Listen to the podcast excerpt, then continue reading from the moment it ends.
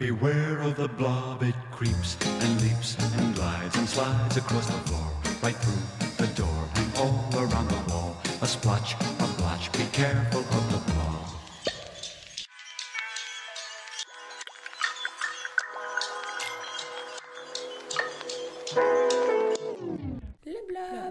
Le blob, blob, un blob sauvage. Le blob, je sais pas. Le blob. Oui, oui, j'en tout ai plein. C'est. Et quoi, c'est réellement un organisme? Le blob.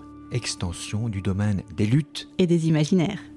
Une émission de la Maison du Livre en partenariat avec Zara ASBL et Radio Panique. Émission numéro 3. Le blob se nourrit de spores et de bactéries. Il perçoit leur présence grâce à des récepteurs sur sa membrane. Il sélectionne celles qui lui seront les plus profitables et les absorbe par phagocytose en engouffrant littéralement cette nourriture dans sa membrane. Il rejettera ensuite les micro-éléments dont il n'a pas besoin afin qu'ils soient capturés par les plantes. C'est un recycleur très utile. En laboratoire, le blob est très facile à cultiver. On le nourrit de flocons d'avoine dont il raffole, bien qu'il lui soit incapable de les détecter si on ne les place pas en contact direct avec lui. Bien nourri, le blob peut doubler de volume en un seul jour. Privé d'eau ou de nourriture, le blob passe sous forme de sclérote, une structure rigide et très sèche, un peu semblable à du lichen. Pendant cette dormance, il se régénère. Et pour le réveiller, il suffira de l'arroser d'un peu d'eau. Si vous vous occupez bien de votre blob, en veillant à l'endormir régulièrement, il vous accompagnera toute votre vie.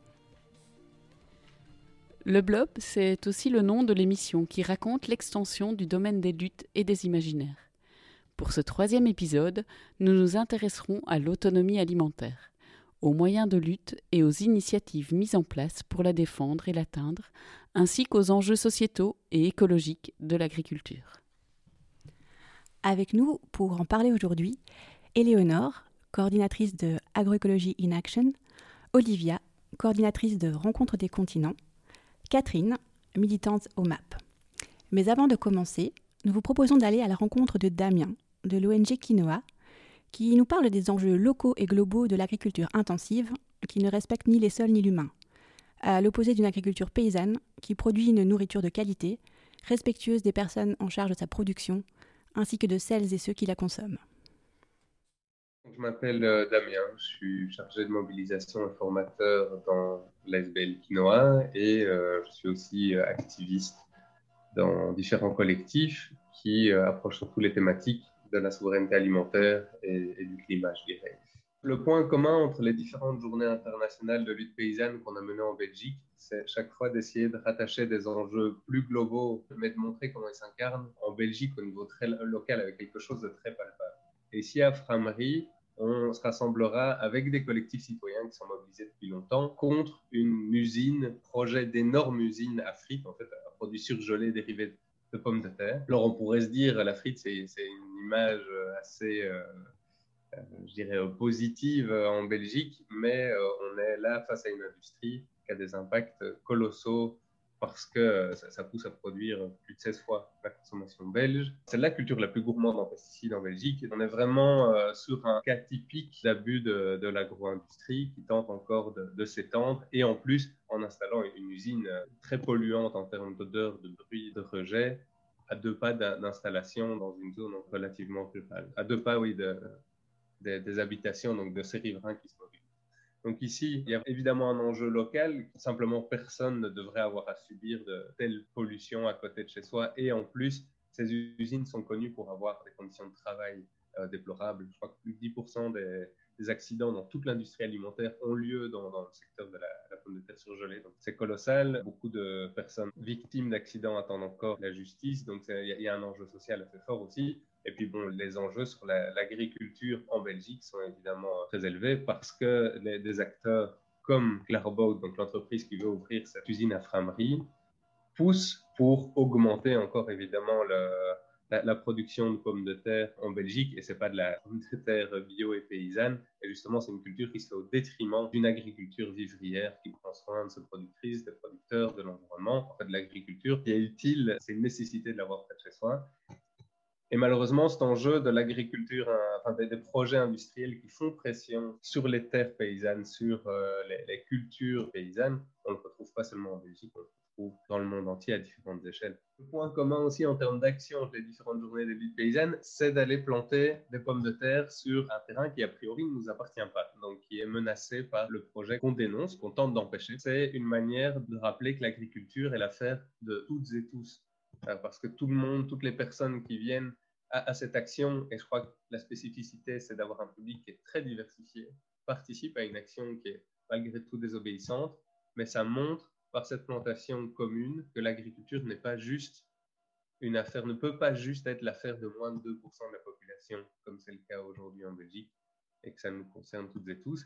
Et aussi, ben, la, pomme de terre, particulièrement infirmerie, ça va être symbolique parce qu'on amène et on impose une pomme de terre paysanne, durable, locale, qui, nourrit les populations, contre cette pomme de terre vouée à être transformée en produit surgelé par des processus industriels extrêmement polluants et, euh, mauvais pour la, santé même des, travailleuses et des travailleurs de, l'usine. Et des personnes, sans parler des personnes qui vont la consommer, parce que ça, va directement à la restauration rapide et au supermarché. Donc il y a vraiment ce côté de ensemble, on impose, on, assume la conflictualité qu'il y a entre deux modèles d'agriculture dans le monde et certainement en Belgique. Eh bien, si on me donnait une patate magique qui réaliserait tous mes souhaits pour, euh, pour euh, promouvoir l'agroécologie, euh, l'agriculture paysanne en Belgique, j'avoue que j'aurais bien du mal à savoir par quoi commencer. Mais il y aurait un paquet de choses que je demanderais. Je pense que quitte à avoir la, patate magique en main, j'en profite un, maximum parce que je crois à la magie de cette, patate paysanne. Je lui demanderais une interdiction de, tous les, intrants chimiques qu'on met sur les champs avec évidemment un accompagnement adéquat pour toutes les personnes qui vivent de l'agriculture et qui sont parfois contraintes d'utiliser ces, ces, intrants parce que voilà, on les a poussés à suivre ces modèles-là. Donc, surtout pas euh, une politique qui se ferait au détriment des, paysannes et des paysans. Euh, une annulation de la dette des paysannes et des paysans, euh, évidemment, immédiatement aussi. Limiter les prix de la terre pour que les jeunes qui souhaitent se lancer comme paysannes, comme paysans, puissent le faire sans s'endetter auprès d'organismes privés et se mettre la corde au cou. Des prix, déjà, ça peut paraître pas directement lié à la patate, mais des salaires justes pour euh, toutes et tous, pour que tout le monde puisse vraiment avoir accès à une alimentation de qualité, parce qu'une alimentation de qualité, il n'y a pas moyen de... Il ne faut pas tourner autour du pot, ça coûte plus cher que ce qu'on trouve aujourd'hui en supermarché. Et euh, si aujourd'hui des personnes sont limitées à une mauvaise alimentation, c'est pas par manque d'éducation, c'est parce qu'ils savent simplement pas avoir accès à, à mieux. Donc ça, c'est une injustice énorme donc des, meilleurs salaires pour toutes et tous, certainement pour les personnes qui vivent de l'agriculture aussi. C'est sûr que cette patate, je serais obligé de lui demander l'annulation immédiate des, traités de libre-échange qui mettent l'agriculture euh, qui considèrent ça comme une marchandise qu'on peut s'échanger sur les marchés et dont les prix finissent par être tout à fait dépendant des spéculateurs sur les marchés financiers internationaux. Et puis, je demanderais une protection spéciale euh, de la patate magique pour toutes les leaders euh, paysannes et paysans qui sont assassinés ou violentés ou menacés partout dans le monde. On a cru que l'humanité était foutue. Mais dans un coin perdu, une communauté avait survécu. Ils avaient biné, gratté, semé le sol nu. Et grâce à leur labeur ardu, la fertilité était revenue. Cette oasis de paix avait aussi attiré des pillards décharnés et des mutants zombifiés. Alors pour se protéger, Seed City avait créé une unité d'élite, la Seed Force. Leurs seules armes, des graines. Are you ready for this boy? Uh-huh. Seed Force, we are the last. Barriers, Seed Force, we are the last. Warriors, planète destroy, mutants en pagaille. Sortez les pachoy, préparez les cisailles. Seed Force, we are the last. Barriers, Seed Force, we are the last. Warriors, des semences saines pour réparer les gènes. Fini la haine, on l'a soigné avec nos graines. Tous ces putains de zombies, ils ont bouffé trop de produits. Avant l'apocalypse, on était prêts, on l'avait bien. On a bâti City, semé des graines en série. Abandonner l'ammonie, nous on Je vais pousser les munitions, c'est ma mission. Missiles, des petits marrons, torpilles de cresson. Chez nous, pas de course à la F1. Tu ne trouveras ici que du bon grain, bien gardé. D'anciennes variétés sont que sélectionnées pour leur qualité. déjà utilisé par nos ancêtres. Les civilisations nous ont vu naître. Le combat de la survie nous a unis. Pas de répit, pas de débit dans les prairies pour le persil et les épis. Récolte ce que l'on sème. Petit semis, je t'aime. Comme disent les vieux sages, on devient ce que l'on mange. Cet individu étrange l'a appris à ses dépens et a maintenant rejoint nos rangs. Survivre en semant. Voici notre commandement. Nous venons d'écouter Seed Force, une chanson de Peng. C'est un groupe de rap euh, bruxellois 100% bio qui, à travers sa musique, aborde les alternatives durables et l'écologie humaine. Place maintenant à notre table ronde et nous passons donc la parole à Olivia et Éléonore. Merci. Merci Mélanie. je ne sais pas ce que ça, ce que ça t'éveille, euh, Éléonore, mais euh, quand, quand j'entends Damien parler, euh, j'ai vraiment ce sentiment qu'il y a deux modèles qui existent, deux modèles d'agriculture, de travailler avec la terre, et qui ne peuvent pas coexister, qui s'opposent en fait. Je ne sais pas ce que ça te fait. en fait, la, chose que j'aime le mieux, c'est quand il, explique qu'il faut assumer cette conflictualité euh, ne pas chercher à tourner autour du pot. En fait, ces modèles sont irréconciliables. Euh, et en fait, j'ai très envie de passer la parole du coup à Catherine, qui va être notre euh, personne de terrain, qui va pouvoir témoigner de ce que tu vois, de ce que tu connais. Catherine, est-ce que tu veux te présenter en deux mots, juste si tu es qui tu es, d'où tu viens, pour qu'on puisse savoir d'où tu parles?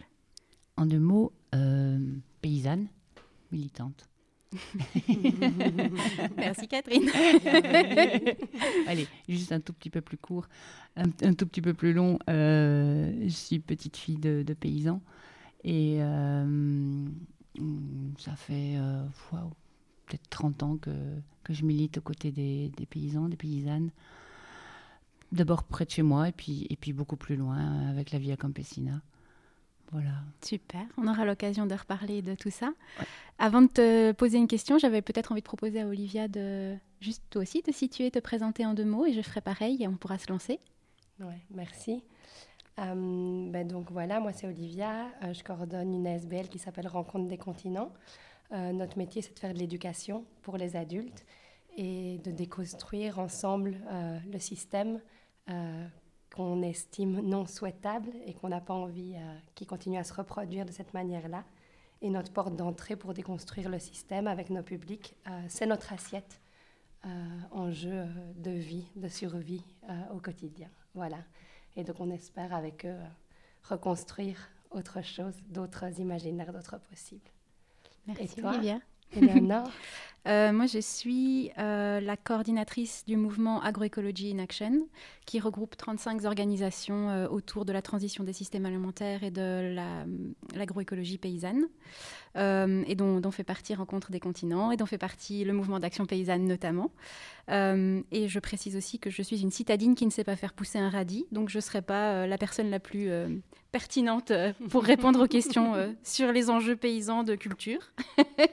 Mais pour le reste, peut-être. Euh, alors du coup, Catherine, si ça te va, euh, moi j'ai très envie en fait de te poser la question euh, quand on a entendu Damien sur l'opposition des modèles agricoles, sur la nécessité de pouvoir relocaliser notre alimentation, sur cette agriculture industrielle qui dénature nos sols, qui dépossède les paysans et les paysannes et qui est très questionnante du point de vue du modèle alimentaire que ça propose. toi qui connais le terrain, qui vit, qui est ancré, euh, est-ce que tu pourrais nous dresser un paysage des luttes paysannes passées, présentes et à venir? C'est immense. Ah mais oui, on s'est dit que c'était sympa de t'ouvrir grand les portes comme ça. Euh, bah, les luttes paysannes, elles viennent de, depuis la nuit des temps, je pense euh, que depuis toujours, les, paysans, en tout cas celles et ceux qui, qui veulent nourrir les autres, d'abord se nourrir et puis nourrir les autres, ont cette passion de, de transmettre. Euh, non seulement de la nourriture, mais aussi des gestes euh, très symboliques, euh, de, cultiver la terre, de lui permettre de, nous nourrir au quotidien. Et donc, oui, ça vient, ça vient d'il y a très longtemps. Ça s'est renforcé à, l'après-guerre, quand, quand tout le système a commencé à s'emballer avec la, mécanisation. Et bah, les premiers syndicats sont nés là, là aussi même s'ils étaient déjà un peu présents avant. Les syndicats paysans. Oui, les syndicats paysans.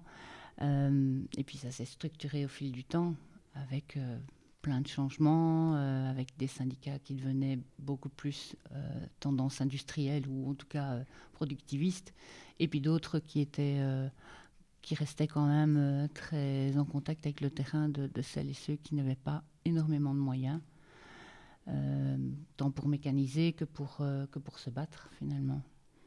Alors voilà, les choses ont évolué. Il faut rappeler que la Via Campesina, elle est née de tout ça, de la, suite des révoltes que les, plus petits agriculteurs, les vraiment paysans qui avaient euh, un sens à donner à, cette alimentation, euh, à leur lutte, et, puis se sont retrouvés à Mons. Et, ils ont créé la Via Campesina. Il y avait déjà des réseaux qui, qui vivaient euh, et qui se battaient à gauche et à droite à travers le monde, et ils se sont retrouvés là-bas à Mons pour créer la Via Campesina. Et, puis, on a continué à, se retrouver régulièrement en, en resserrant de plus en plus les liens. Aujourd'hui, beaucoup de choses ont changé. Euh, l'agriculture paysanne n'est plus euh, quelque chose de tout à fait euh, propre aux rêveurs ou de, allez, de poétique, de champêtre, etc. C'est c'est quelque chose de bien présent. je pense que la société a enfin embrayé. bah, il y a le réchauffement climatique qui a bousculé un peu les choses. Là maintenant, depuis plus d'un an, le, Covid a encore bousculé d'autres choses dans nos quotidiens à chacun. Euh, et, euh, ces luttes commencent à prendre vraiment du sens. On, est de plus en plus respectueux de, des autres et, de la nourriture. On se rend compte qu'elle est vachement importante. Voilà. Comment je vois ça dans le futur uh-huh. euh, bah, il, faut, il faut amplifier et, c'est là-dessus qu'on travaille. Amplifier les luttes, autant en amont qu'en aval de, de qu'on appelle la nourriture, l'alimentation. C'est tellement vaste. Et quand, et quand tu parles de ces luttes euh, présentes et à venir, est-ce que tu pourrais nous dresser un peu plus quels sont pour toi les enjeux fondamentaux de ces luttes? Pourquoi on se bat? Pourquoi on lutte aujourd'hui? On se lutte pour ce que Damien a expliqué, euh, euh, pour que l'alimentation soit beaucoup plus respectueuse de la santé, à la fois de la terre, de l'environnement et, et, de celles et ceux qui mangent. Mm. mais, mais aussi de, de ceux qui, qui, travaillent pour, euh, pour la produire, cette alimentation. Donc euh, lutte pour la terre, l'accès à la terre, euh, pour des revenus décents, pour aussi une nourriture qui a à la fois du sens, mais aussi un prix abordable à tout le monde. Et moi, j'avais envie de poser encore une petite question. Et du coup, de ta place, de là où toi tu te situes, est-ce que tu pourrais nous dire un petit peu ce que c'est d'être une femme en lutte? Est-ce qu'il y a quelque chose de particulier à ça pour toi, en tout cas? Euh, Oui, ça a quelque chose de particulier dans le sens où, où les femmes ont intrinsèquement le, le pouvoir et le... Enfin, c'est dans leur gène, elles transmettent, elles transmettent, elles portent. Et je trouve que dans les luttes paysannes, euh, on retrouve de plus en plus de filles, enfin, euh, elles étaient déjà là autrefois. Hein. Ma grand-mère et, ma marraine ont, lutté aussi, euh, mais avec une moins grande place laissée. Aujourd'hui, enfin, on a une place plus importante et, et voilà. Eh bien, prenons-la, cette place alors. Prenons-la.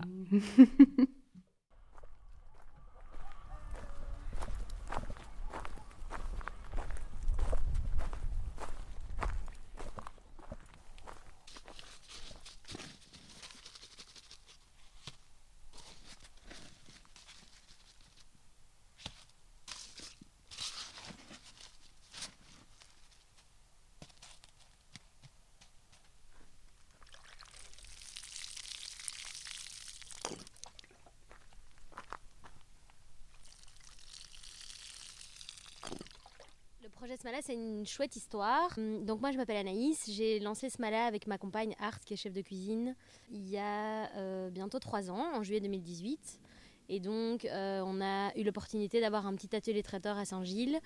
Euh, et donc, on s'est lancé en traiteur. on était principalement traiteur sur événements, privés, professionnels. On, on, intègre du coup l'atelier en juillet et puis au mois de novembre, on voit passer un appel à projet pour des terrains justement ici à Nerpede, des terrains pour s'installer en maraîchage. Et ce qui, la particularité de cet appel, c'était que c'était une des premières, enfin, la première installation euh, sur un terrain pour du long terme. Donc c'était pas sur un espace test de maraîchage, mais c'était vraiment l'opportunité d'avoir euh, d'avoir cette terre où, cultiver pendant plusieurs années. Art et Sophia se connaissent du coup à ce moment-là depuis 15 euh, ans, quoi. Et, moi, fatalement, depuis quelques années, depuis que je suis avec Art, je connais Sophia. On savait toutes les deux qu'elle voulait se lancer en maraîchage depuis un petit temps. Et Art en tant que chef de cuisine, et puis moi, hyper sensibilisée euh, par rapport à l'alimentation durable depuis plusieurs années. La target de notre projet culinaire, c'était quand même un jour de pouvoir euh, être réellement du champ à l'assiette, mais pas en achetant à des producteurs, mais vraiment en cultivant et puis euh, voilà, en pouvant vraiment être sûr de la, du sourcing de nos produits et tout ça. Donc l'aventure démarre en, janvier 2019. Donc Smala Cooking a six mois et on lance Smala Farming. on était très fort à dire cooking farming au début et puis en fait Maintenant, ce ne fait plus qu'un chouette projet du champ à l'assiette. On est du coup trois à la tête de tout ça. Sophia qui est chef de culture, Art chef de cuisine et puis moi chef de projet. L'appel à projet avait été lancé euh, dans le cadre de Bourron Bruxelles Paysans, qui était toute la stratégie euh, autour justement euh, de l'agriculture. Et alors c'était aussi lié à la stratégie Good Food, qui est la grosse stratégie de Bruxelles pour l'alimentation durable.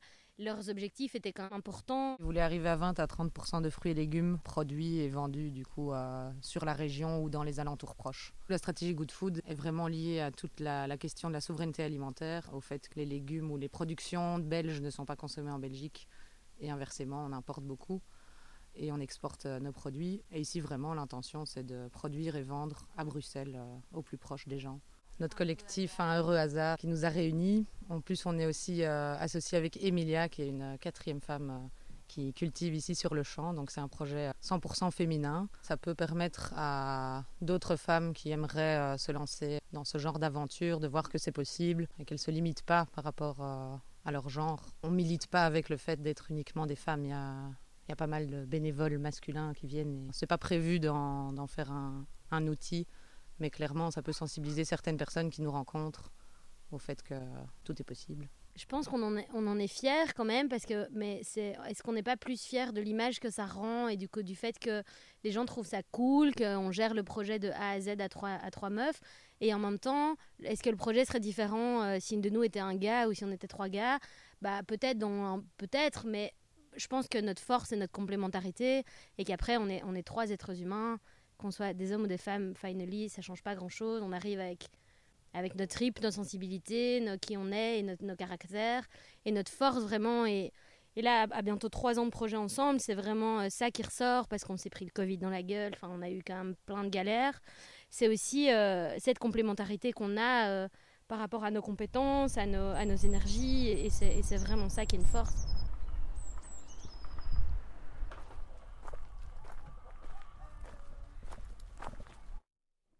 Mais euh, il y a quelque chose qui me gratte et qui me frotte, c'est cette euh, dichotomie ville-campagne, où euh, pour moi c'est difficile de me dire qu'il y a une frontière claire et établie entre les deux espaces de vie, où commence l'un, où finit l'autre, à quel point ils sont interdépendants l'un de l'autre, est-ce que l'un peut totalement s'affranchir de l'autre d'un point de vue d'autonomie et de résilience alimentaire? Voilà, c'est des vraies questions qui se posent et je ne sais pas si par exemple Olivia, tu voulais déjà réagir rapidement. Euh, bah écoute, euh, je me pose les mêmes questions que toi en fait. Euh, je me demande un peu comment ça se fait qu'on arrive à, voilà, à tellement cloisonner en fait les espaces, à tellement, enfin voilà, tout cloisonner, à tellement tout mettre en, en opposition. notre monde, il n'est pas fermé. Il n'y a pas une frontière à la fin de la ville et puis on doit se débrouiller à l'intérieur. Et enfin voilà, j'avais un peu envie de retourner la question bah, vers toi, Catherine. Comme un jeu de ping-pong. Voilà, qui est plus, euh, enfin qui peut plus nous éclairer en fait grâce à ton, à ton expérience de terrain. Et, euh, et particulièrement, elle nous parle de, de, de, cet objectif de produire 20 à 30 de, de l'alimentation pour les villes en ville. Et euh, bah, je me demande en fait si, enfin, qu'est-ce que toi t'en penses? De cette espèce de résilience alimentaire citadine ah. Attention, ce ne seront que des questions très ouvertes. Euh, je vais essayer de ne pas répondre en normand. euh, bah, il ne faut pas se leurrer non plus. Il n'y a pas forcément beaucoup de terre euh, en ville. Mhm. Faire de la culture hors sol, euh, c'est pas top. Et euh, du coup, euh, oui, il faut pas fermer. Il n'y a pas d'endroit fermé. euh, on n'est pas dans les châteaux forts avec les, les manants à l'extérieur. c'est pas ça du tout. Donc, continuer le lien un maximum pour permettre justement la résilience et, et continuer à être souverain de, de notre alimentation. Donc, pas forcément vouloir absolument produire en ville 20 à 30 euh, je ne sais pas. Je, je suis un peu sceptique. Euh, maintenant, autour des villes, bah, il reste des terres. Bon, notre mission aujourd'hui, notre lutte, ce sera de veiller à ce qu'elles ne soient pas bétonnées. Ça Ou accaparées. Oui, ou accaparées. Donc euh, voilà, la terre, elle est, elle est là pour produire. euh, essayons de ne pas la gaspiller. Hmm, merci. Oui, ça fait fort écho, euh, du coup, avec ce, ce que Damien euh, nous partageait Mm, tout à fait, euh, dans, dans le cadre des luttes paysannes et de cette journée anniversaire euh, du 17 avril, ouais, où vraiment, là, on le voit dans la terre, ce- cette opposition entre le modèle agro-industriel qui veut, euh, bah, qui sait pas qui veut, qui s'accapare, qui se donne le droit de disposer de cette terre qui lui appartient pas, en fait euh, pour y implanter euh, enfin voilà, une, une- une usine de production de frites surgelées.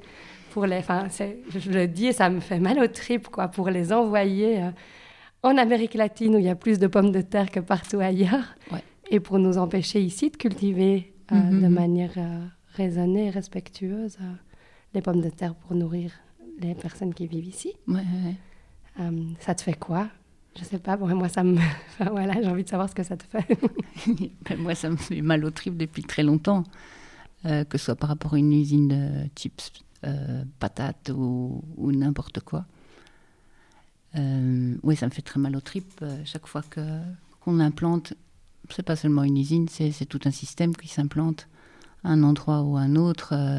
c'est des gens qui sont exploités dans leur travail, dans leurs conditions de vie, et puis après c'est de la nourriture Enfin, ce n'est- c'est plus de la nourriture, c'est des choses qui sortent euh, empaquetées, euh, emballées, etc., et, et qui partent avec des camions euh, ou des avions ou, n'importe, mais et qui vont déstabiliser d'autres économies ailleurs. Donc oui, ça me fait très mal au trip et, et, euh, ça, je continuerai. je continuerai à lutter avec les Merci, autres. Merci, luttons.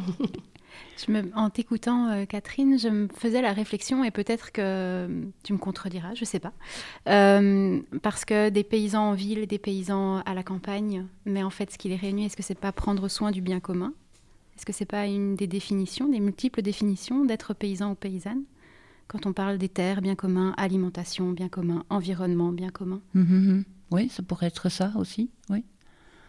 Euh, c'est ce qui nous réunit tous. euh, euh, J'en parle souvent, euh, j'interpelle souvent avec notre slogan au MAP je, suis, je suis paysan, paysanne. Et, et- et quand j'essaye de distribuer et d'offrir cet autocollant qu'on a envie de voir un peu partout, les gens me disent Mais je ne me sens pas digne de, de le porter, de l'afficher ni sur mon vélo ni sur ma voiture parce que je ne suis pas paysan. Et, et je leur réponds Mais tu vas manger demain matin. Et donc, euh, manger, c'est aussi un acte euh, très politique Mm. en fonction de ce que tu vas mettre dans ton assiette. euh, et on, on est tous paysans, c'est ça qui nous rejoint, qui nous, qui nous réunit, qui nous lie, euh, qui nous rejoint. euh, on mange, on produit, on mange, on produit, et en mangeant, on produit aussi. Donc potentiellement, on n'est pas une équipe de 11 millions de joueurs, mais une équipe de 11 millions de paysans potentiels. Oui, oui, oui, tout à fait. Oui. Yeah. Et, et, euh, moi, j'avais envie de te demander quelque chose peut-être un peu plus personnel, Catherine. Tu, tu me diras si c'est OK. Euh, je me demandais, euh, en tant qu'héritière, en fait, un peu d'une tradition, d'une famille paysanne,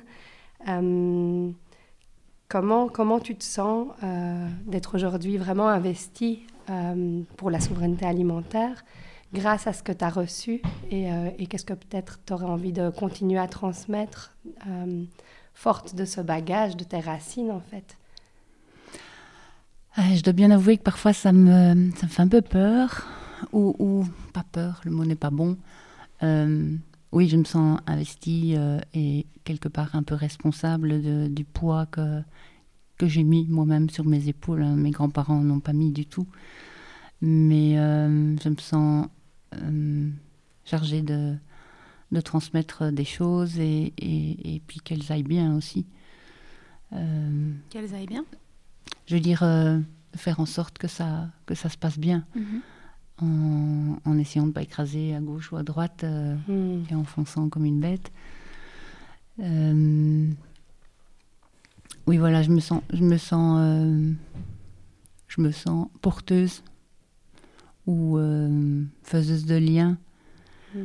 euh, pour permettre que, qu'il y ait du respect par rapport à, au passé et, et, donc à ces paysans et paysannes euh, d'où on vient. On vient tous de là. Mm.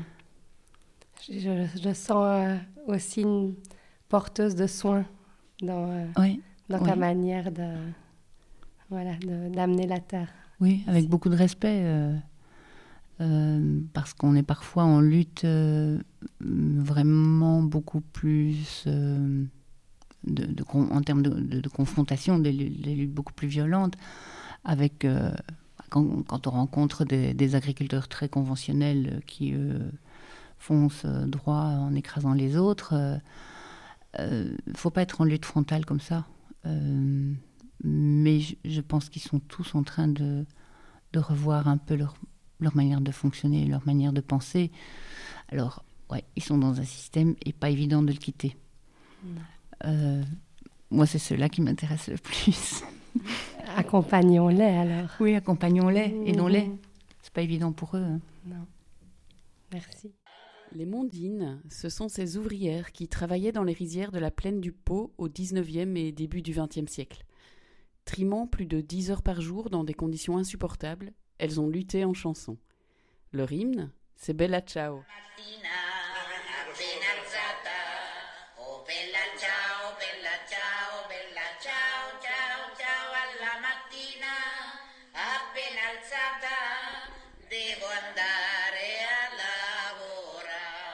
Le matin, à peine levé, oh bella ciao. Le matin, à peine levé, à la rizière je dois aller, et entre les insectes et les moustiques, Oh bella ciao. Et entre les insectes et les moustiques, un dur labeur je dois faire. Le chef, debout avec son bâton. Oh bella ciao. Le chef, debout avec son bâton, et nous, courbés à travailler. Oh bonne mère, quel tourment. Oh bella ciao. Oh bonne mère, quel tourment. Je t'invoque chaque jour, et toutes les heures que nous passons ici. Oh bella ciao. Et toutes les heures que nous passons ici, nous perdons notre jeunesse. Mais un jour viendra que tout autant que nous sommes, oh bella ciao, mais un jour viendra que tout autant que nous sommes, nous travaillerons en liberté. Depuis la Deuxième Guerre mondiale, les paroles de ce chant ont été réécrites, et il est revendiqué par les révolutionnaires, notamment anarchistes et antifascistes.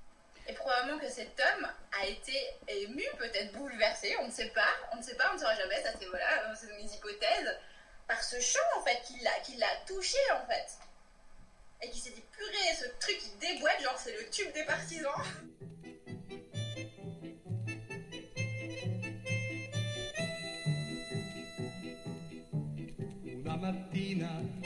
Sono svegliato Oh bella ciao, bella ciao, bella ciao, ciao, ciao, una mattina mi sono svegliato e ho trovato l'invasor. Oh partigiano, portami via. Oh bella ciao, bella ciao, bella ciao, ciao, ciao, partigiano, portami via, che mi sento di morire. Un matin, je me suis réveillée, oh bella ciao. Un matin, je me suis réveillée et j'ai trouvé l'envahisseur. Eh, partisans, emmène-moi. Oh bella ciao. Eh, partisans, emmène-moi, car j'ai bien peur de mourir. Et si je meurs en partisan, oh bella ciao. Et si je meurs en partisan, il faudra que tu m'enterres. Que tu m'enterres sur la montagne. Oh bella ciao. Que tu m'enterres sur la montagne à l'ombre d'une belle fleur. Tous les gens qui passeront, oh bella ciao. Et les gens qui passeront me diront, quelle belle fleur. C'est la fleur du partisan, oh bella ciao. C'est la fleur du partisan, mort pour la liberté.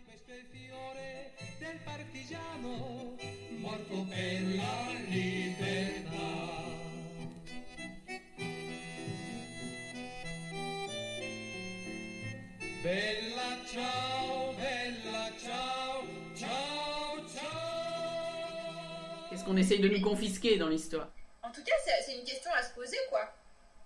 Bah, elle- ça, se- ça se trouve, on est à côté, on est pas, depuis tout le temps, on passe à côté euh, d'un. Ouais, de, enfin, bon, déjà, le matrimoine, c'est quelque chose qui est assez récent, mais du coup, on passe à côté. enfin, à travers cette œuvre qui est finalement plutôt un truc. Tu sais, quand on parle, qu'on parle d'antifascistes, il- il- il- enfin, les antifascistes italiens, on pense à des hommes, en fait. Enfin, moi, je pense à des. Tu vois, à, à des, à des bataillons d'hommes, le poing levé, euh, tu vois. Il y a- il y a- pour moi, dans mon imaginaire, il y a quelque chose de très masculin par rapport à cette chanson. Même dans les stades de foot, tu vois, il y a quelque chose qui, pour moi, euh, finalement, cette, cette puissance-là, bah, enfin, je suis, moi, je suis complètement euh, un peu euh, abasourdie, presque, par la- le, les grands, le grand écart entre ces paroles et puis ce, qu'on, enfin, ce que j'ai, en tout cas, moi, comme vision, comme, comme dans, dans mon imaginaire par rapport à cette chanson qui, j'ai- qui est pourtant émi- qui est éminemment masculine comme, comme représentation. Mais je pense que dans, c'est dans l'imaginaire populaire, elle a une représentation masculine, cette chanson. Bah ouais. Euh, D'ailleurs, c'est pas pour rien que c'est euh, au moment de, de la journée du 8 mars qu'a réémergé euh, une- le- il y a quelques années le fait que c'était effectivement une chanson issue des Mondines. D'ailleurs, elle est revendiquée par des hommes. elle est, et et c'est vrai qu'elle fait partie d'un.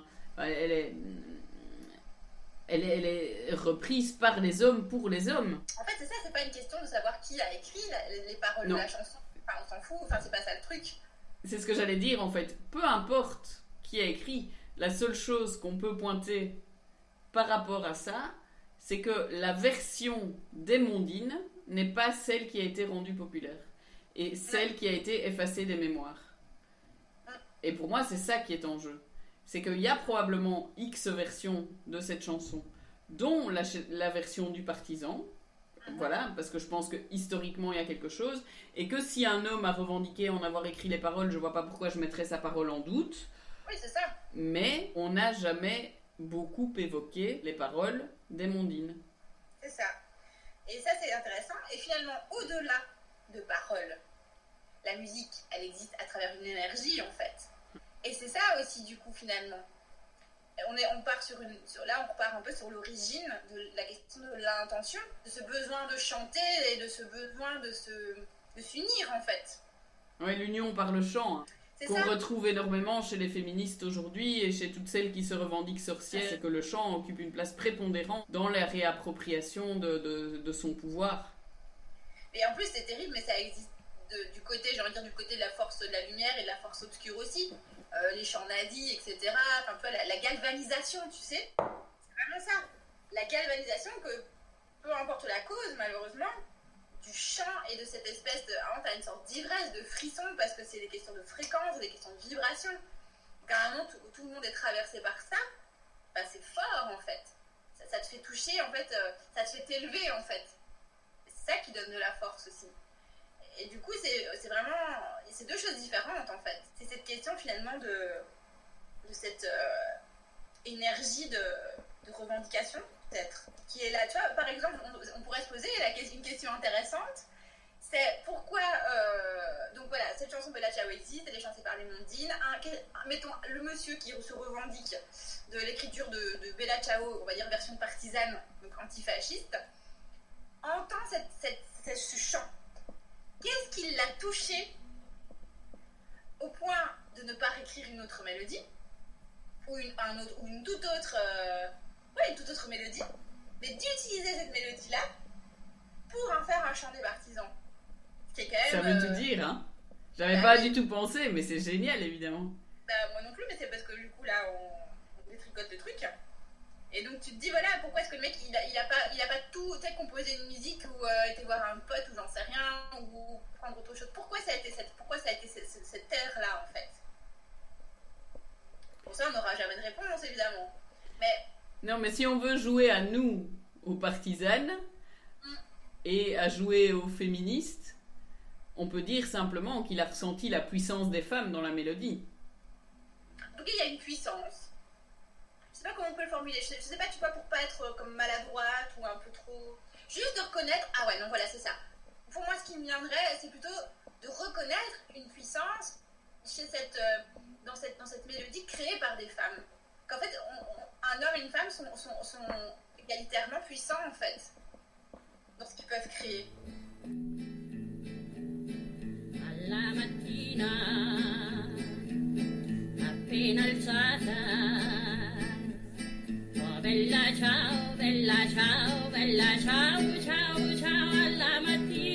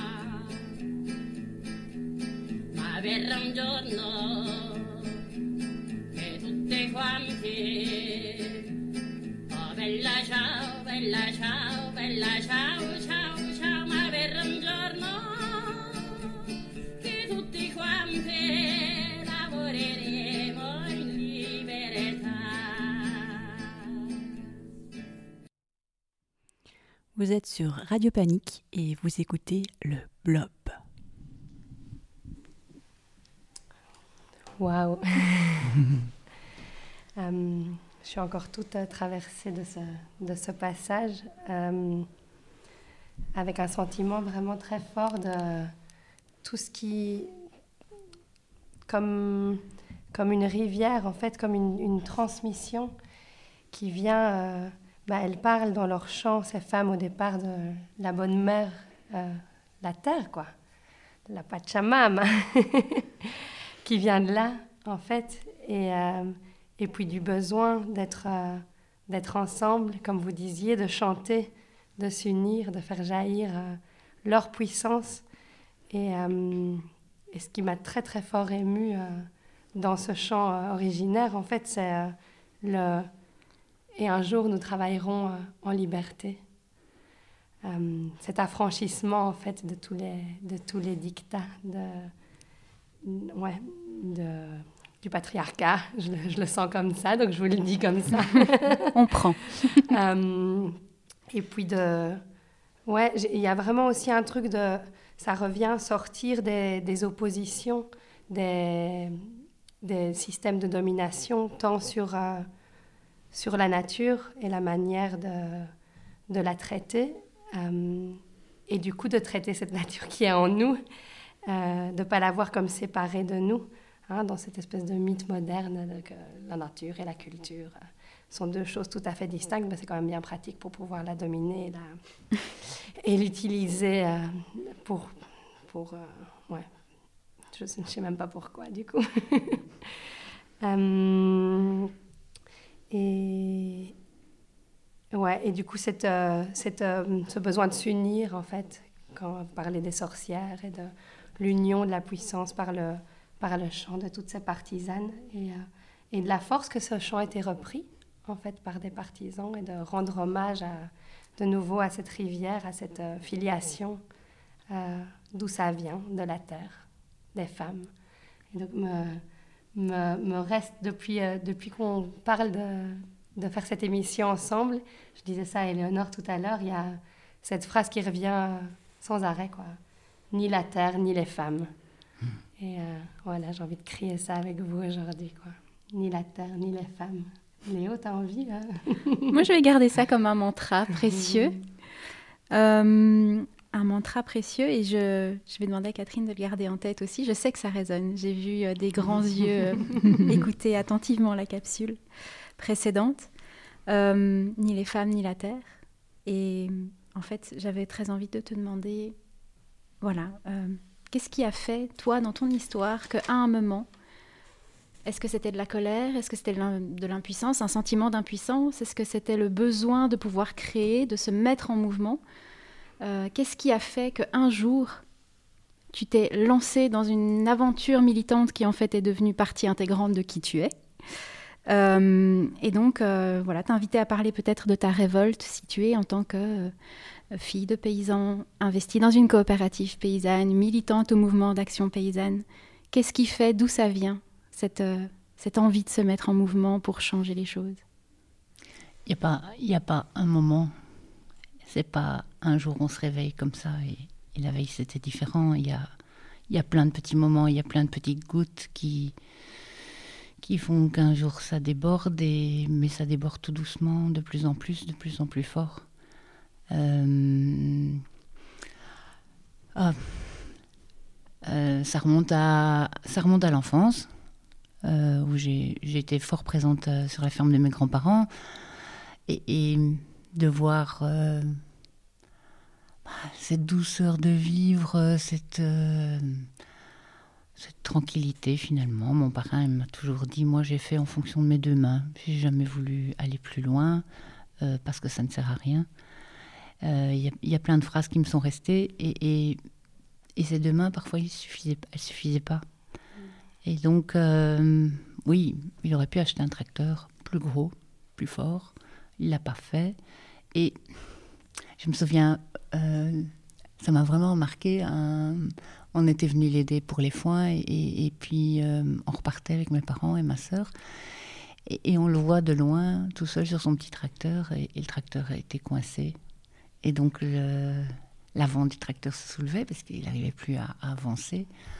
Et tu vois, même s'il avait la volonté de faire avec ses deux mains, euh, il aurait fallu un plus gros tracteur. Et là, ça commençait à me réveiller. Euh, J'ai retrouvé cette image-là euh, beaucoup plus tard, euh, alors que moi-même j'avais un enfant.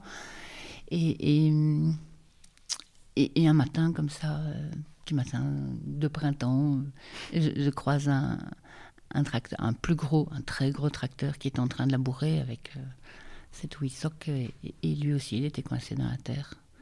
Et c'est pas possible qu'ils sont tous coincés comme ça. C'est très symbolique en même temps. Et puis, et puis il y avait euh, les choses de la vie que, qui faisaient que ben, ces paysans, que paysans, paysannes que je rencontrais, euh, je, les sentais très malhabiles et, et ils ne savaient pas s'exprimer ou ils ne savaient pas aller. euh, ah, je les ai vus rarement monter à Bruxelles pour les, manifs. hein.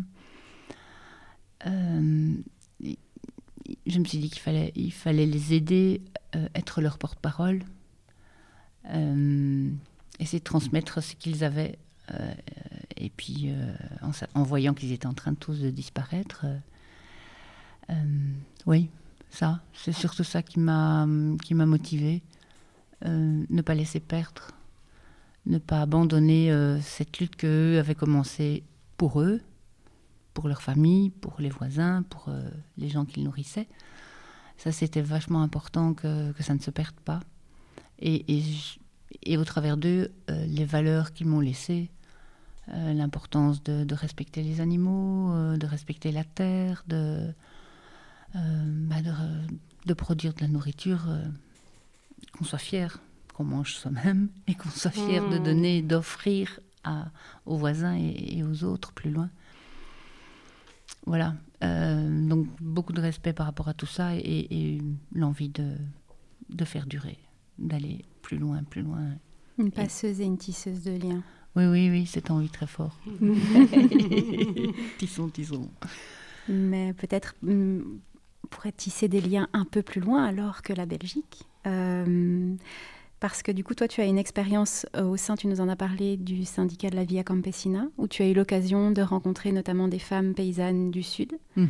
euh, et aussi des hommes, bien sûr. Mais ça m'intéressait de voir aussi le point de vue des luttes euh, paysannes du point de vue des femmes du Sud. Et pour le faire, pour te réancrer là-dedans, je pense que Olivia a une proposition musicale.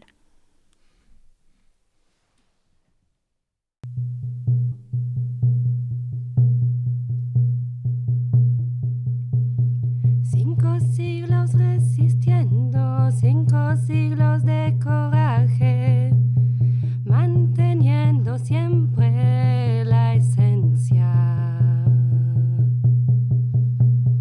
Cinco siglos resistiendo, cinco siglos de coraje, manteniendo siempre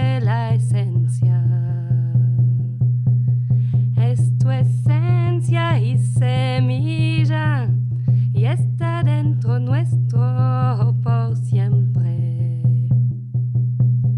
Es tu esencia y semilla está dentro nuestro por siempre. Se hace vida con el sol y en la Pachamama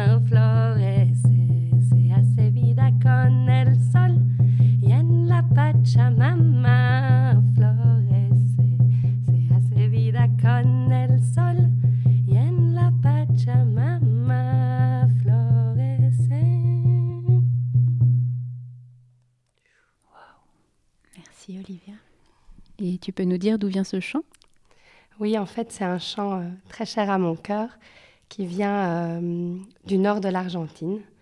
Euh, voilà, qui vient des, des personnes qui sont en, en lutte pour le droit à la terre et qui euh, m'a été transmis par Camilo et Manon, que je remercie aussi. Merci Olivia. Est-ce que ça t'a réancré? Oui, oui. Ouais. Merci pour ce cadeau, Olivia. Pour laisser le temps à Olivia de reprendre son souffle. Euh, ma question, juste pour toi, comme un miroir, euh, toi qui as rencontré ces femmes paysannes dans le Sud, qu'est-ce que tu as envie de nous renvoyer des échanges que tu as pu avoir avec elles? Qu'est-ce qu'elles t'ont transmis, qu'on puisse faire écho jusqu'ici? Elles m'ont transmis euh, beaucoup plus de, de militance, de, de lutte qu'ici, justement. Dans les pays du Sud, euh, euh, les femmes sont beaucoup plus brimées aujourd'hui euh, et hier déjà que, que nous ici. On, se pose souvent la question entre paysannes ici, bah, oui, aller lutter en tant que féministe paysanne, est-ce que c'est vraiment, est-ce que c'est vraiment important ici? Est-ce qu'on est vraiment brimé ici? Est-ce que on n'a pas autre chose à faire? Le plus important. euh. Et euh, quand je les croise, euh, ça ravive des choses là au milieu dans les tripes. là. Celle dont on parlait tout à l'heure, tu Oui, veux dire parce que parce que s'il y a des sœurs qui qui sont brimées quelque part, violées, exploitées, on doit pouvoir euh, en parler ici et, et, euh, se mobiliser ici pour elles. C'est en se mobilisant un peu partout au- à travers le monde que qu'elles pourront un jour lever un peu plus haut la tête et, et trouver, comme elles le disent dans Bella Ciao, dans- elles trouver la liberté, une vraie liberté. Merci Catherine. Est-ce que on se lance? On se lance? Ok. On avait envie, euh, pour, euh, pour terminer, de vous lire un texte qui a, été traduit de l'anglais par Emily H. dans son magnifique recueil euh, de textes écoféministes, Reclaim, euh, qui est un texte de euh, Suzanne Sachs, qui s'appelle Une question stupide et qui a été écrit pour répondre à l'agent du FBI qui enquêtait sur une sœur, une sœur de lutte, et qui lui demanda qui fait partie de son réseau. Qui fait partie de mon réseau? Qu'est-ce qui nous lie, précisément? Autant chercher à comprendre la force qui pousse le cours d'eau à travers la roche, qui relie les semblables et fait s'attirer les contraires. Qui guide le lombric sous la terre et rend les fourmis aussi têtues et obstinées? Quand le vent et la pluie érodent le sol, qui pousse la racine à résister? Et quelle main invisible a inscrit son message codé dans la graine. Qui dirige la toile de l'araignée et organise la stratégie de la mauvaise herbe? Quelle imagination a pu inventer l'infrastructure de la vigne, la révolte de l'herbe contre le ciment, la rébellion du pissenlit? Quelle force ébranle les murs jusqu'à les fissurer ou fait repousser les branches des arbres lorsqu'elles ont été coupées? Qui dissimule les passages entre la mort et la naissance. Qui mène la révolution de la Terre? Qui fait partie de mon réseau? Qu'est-ce qui nous lie précisément? Autant chercher à comprendre la force qui pousse le cours d'eau à travers la roche, qui relie les semblables et fait s'attirer les contraires. Enquêter sur les marguerites qui envahissent les pelouses, ou sur le lierre qui pénètre partout où il le désire. Accuser le ciel d'avoir fait tomber la pluie et contribuer au débordement de la rivière. Arrêter la mouette pour un vol illégal, décréter une frontière pour enfermer la mer, demander à une montagne de modifier son altitude, essayer d'empêcher une femme libre de s'exprimer. Avant de nous quitter, Mélanie, d'abord un tout grand merci pour cette joyeuse collaboration. Alors merci Jeudi, je te remercie aussi, ce fut euh, un plaisir réellement partagé. Et nous tenions à adresser un immense merci à toutes les personnes qui ont contribué à rendre cette aventure radiophonique possible, à notre collègue Christian à la technique, à Radio Panique, et puis tout particulièrement euh, à toutes les personnes qui sont présentes ici aujourd'hui et qui ont interrompu leurs vacances pour être des nôtres, donc euh, Éléonore, Olivia, euh, Catherine, Noé et Thibault. La Maison du Livre, c'est aussi Pierre et Mathieu, précieux soutien à la construction de cette émission. Rendez-vous dans un mois pour notre quatrième épisode autour des enjeux de la langue et de son renouvellement. Et pour se dire au revoir, mettons-nous encore un peu de tambour chamanique dans les oreilles. Alors l'idée maintenant, c'est de chanter ensemble un chant euh, pour les femmes fières qui sont filles de la terre. Donc à nous.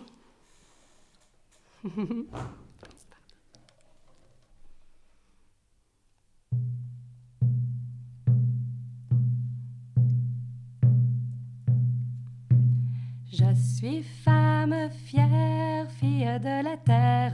Je suis femme fière, fille de la terre. Je suis femme fière, fille de la terre. Je suis femme fière, fille de la terre. Fille de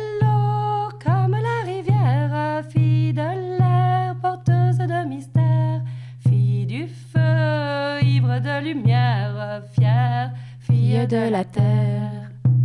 Je suis femme fière, fille de la terre. Je suis femme fière, fille de la terre. Je suis femme fière, fille de la terre. Je suis femme fière, fille de la terre. Fille de